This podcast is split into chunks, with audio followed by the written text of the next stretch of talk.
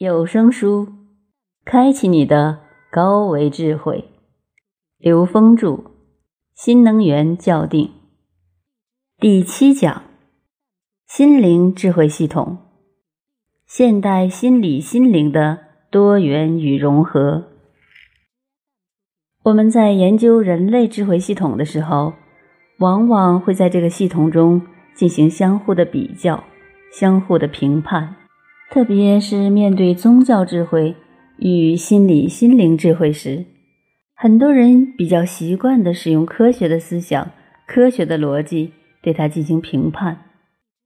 在前面几讲已经反复提到，在实证科学盛行的前提之下，我们经常会犯的一个错误，就是试图用低维的方法去解高维的问题。我们来看心理学体系。迄今为止，比较权威的心理学方法是弗洛伊德的精神分析。为什么？因为弗洛伊德的精神分析具有大量的三维实验验证或者统计验证，它在三维认知体系里有强悍的数据支持。心理学到底是一个什么样的学科？我们说，心理学主要研究人的意识活动。我们已经知道，意识其实就是高维能量，或者说意识就是能量。意识能量和物质世界里的其他所有能量的属性没有本质的差别。意识能量叠加成的像，构成我们现实能看到的物质世界。只是心理学在关联人的意识活动和物质世界的时候。并没有形成我们现代科学逻辑所支持的一套理论体系，只是把心理学从现代科学数理逻辑体系中独立出来。但实际上，它们之间是完全可以在逻辑上关联起来的。当一切都是能量波的时候，它在三维空间构成两种东西：一种就是物质，它成像叠加构成物质。还有一种就是信息，或者说是意识，包括思想。《易经》里将八种构成物质的能量分布与八种构成事情或者信息或者意识的能量分布相乘，形成六十四卦。这六十四卦就是三维空间一切事物最基本的六十四种基因。所谓基因，就是能量波叠加的频谱。最基本的频谱叫基频，六十四种基频不断的重复叠加，构成我们现实呈现的一切万事万物。大家注意，这里面包括了事和物。事就是所谓的信息，是我们人类的意识活动。也就是说，意识活动和物质活动全是能量波叠加，而且它们之间在三维空间内。叠加构成的事物是有关联的，但是我们并没有研究到它们之间的转换关系。这种转换关系发生在什么状态呢？是量子态。近代物理告诉我们，量子物理实验的实验结果与实验者的意识相关。这件事给我们非常重要的启发：物质世界的变化跟人的意识是相关联的。物质实体的变化，居然跟我们的意识也可以是关联的。当知道这件事情后，我们再回过头来看我们现在说的这套理论体系，就通达了。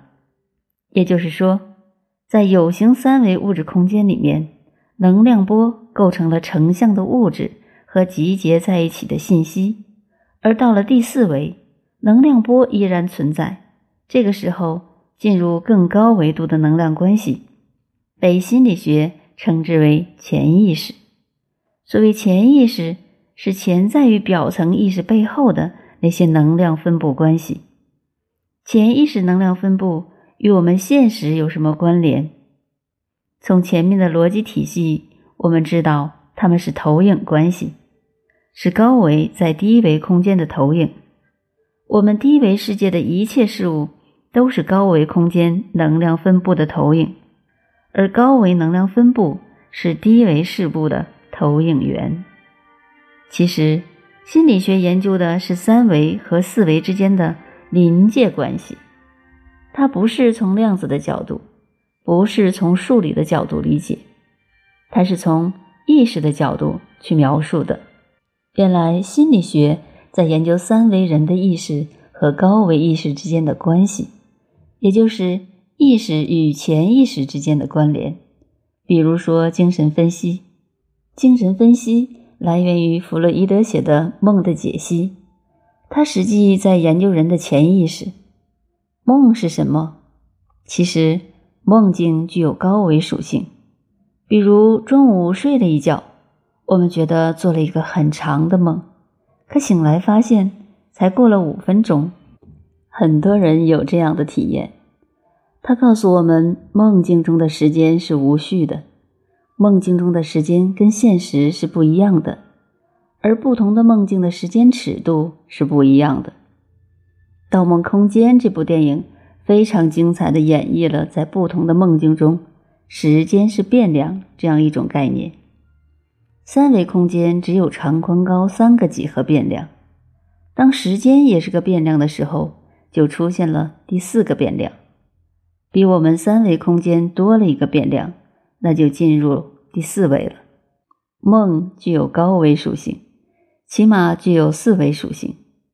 经常有朋友在现实生活中有这样的体验：来到一个新的地方，发现这个地方自己以前好像来过，有些人自己以前好像见过，但回顾一下自己的整个生命过程，跟这些人和事其实从来没有过交集，这是为什么？其实，那是我们曾经在梦里到过这个场景中，因为梦境在第四位里的时间是变量，它可以在时间轴上任意到过去，任意到未来。如果你曾经在梦里到过未来的这个时间点，而你在三维空间恰好经历这个时间点，你就会发现这些事情似曾相识，这个场景似乎来过。梦的解析。实际就是通过人们的梦境来解读它在三维空间发生的事情的原因，它的内在原因，在投影原理的原因，然后进行疏导、调制等。在心理学里面还有关于认知的部分，就是认知心理学，它很符合我们现在描述的这个系统。也就是说，实际我们看到的这个世界是由我们的认知产生的。我在讲道家智慧，讲到《易经》的数理模型的时候，专门讲过第三个能量波的重要性。第三个能量波实际上是我们观测者在看全息图的时候自己渲染、投影上去的能量波，或者说是投射上去的能量波。这个能量波来自我们自己的认知，来自观测者自身的能量波。而观测者自身所承载的频率特征，也就是频谱，其实就是我们的认知。也就是说，我们带来什么样的认知，就可以渲染出什么样的外部的呈现。我们进一步去研究近代的心理学方法，会发现越来越多的心理学方法明显的用到高维意识状态，比如说催眠。就是把人从现在这个有限的执着的某一个三维空间里面带出来，让他进入到其他的三维空间投影里面，去看到在另外的三维投影里面这些像与像彼此之间的关联。当然，催眠也分不同的程度。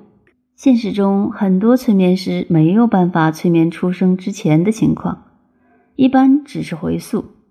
回溯到他过去曾经经历的一些在记忆里面的隐藏的东西。美国有一个很著名的催眠治疗师叫魏斯，他是这方面的权威。魏斯博士写了四本书，第一本是《前世今生》。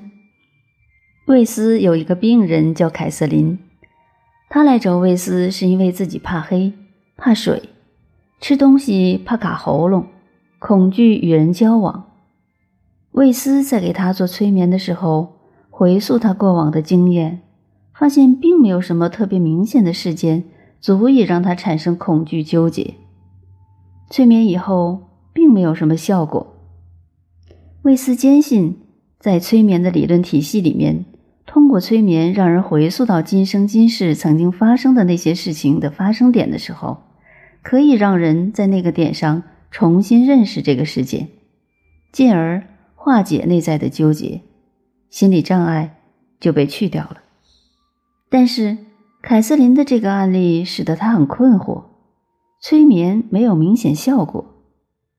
魏斯对他进行了更深度的催眠之后，凯瑟琳说出了一番话，让他很吃惊。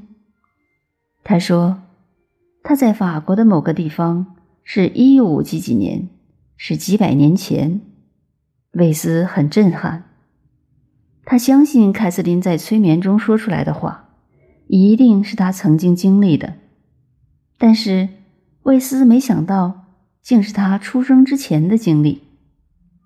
他很好奇，就继续催眠凯瑟琳，想看看究竟发生了什么。凯瑟琳在那个轮回里面是一个小女孩，村子里发了洪水，她和她母亲在那场洪水中被淹死了，所以她怕水。凯瑟琳在催眠椅上经过了一段时间的身体挣扎后，慢慢平静了。这件事对魏斯的影响非常大。经过深度催眠，他还找出来其他的事情，这里我们就不一一列举了。其实，魏斯在写前世今生的时候很纠结，到底将这些案例写出来还是不写出来。作为一个无神论者。他不相信前世来生，在西医的逻辑体系里，这也是一件很荒谬的事情。可是他又全然相信心理学理论知识与实践活动，最后他还是决定尊重事实，把它发表出来。这本书实际上叫《Many Lives, Many Masters》，许多事，许多大师。因为在他后期的催眠中。他发现宇宙空间里面，在人的生命过程中，有许多内在的指导和指导意识，在我们的生命中进行指导。凯瑟琳在俄罗斯那一世的时候是小男孩，他七岁的时候，父亲因为误判被判处死刑，这孩子的心灵饱受折磨，不久也就去世了。在催眠的间隙。凯瑟琳的声音突然变成了浑厚的男声，他问威斯：“你知道这件事在告诉他什么吗？”威斯吓了一跳。他说：“实际上，这一世他是来学会，人是不能被冤枉的。”后来，威斯慢慢知道，原来我们每一世都带着这一世的功课，而这一世的功课怎么完成？一定是在你自己选择的体系里完成。你可能选择一个穷人，可能选择了一个富人，可能选择了一个国王。那要完成的目标是什么呢？是学会爱，学会接受、原谅，学会包容。所以，在这个里面提到了 “many lives, many masters”，许多事、许多大师的概念。这个大师是隐形的，实际就是在现代心灵学里面所谓的高灵、高我等等，在东方文化体系里面叫元神、神识，其实都代表一种更高维度的投影原理的能量关系，它会跟我们三维能量在特殊的条件下产生关联，所以。实际上，催眠可以把人从三维空间提升到投影源第四维里面。在第四维里面，他看其他的三维空间都是平等的，相当于我站在房子中间看四面墙是平等的，能同时都看到。如果我执着在某一面墙上，我对其他墙就没有知觉，没有感觉。催眠治疗是让人们通过在不同的三维空间里看到同一个投影源发出来的不同的像之间的内在关联而进行内在调整。在我们真正理解了这套理论体系以后，我们的修炼就不再需要依赖催眠了，或者说，不需要依赖弄明白不同的前世之间的关系，因为我们知道，你只要能到第四维，你就能看到投影原理的关系，你只需在投影原理去转化，因为一切都可以转化，在三维空间里投影出来的一切。其实都是根据投影原理的认知产生的。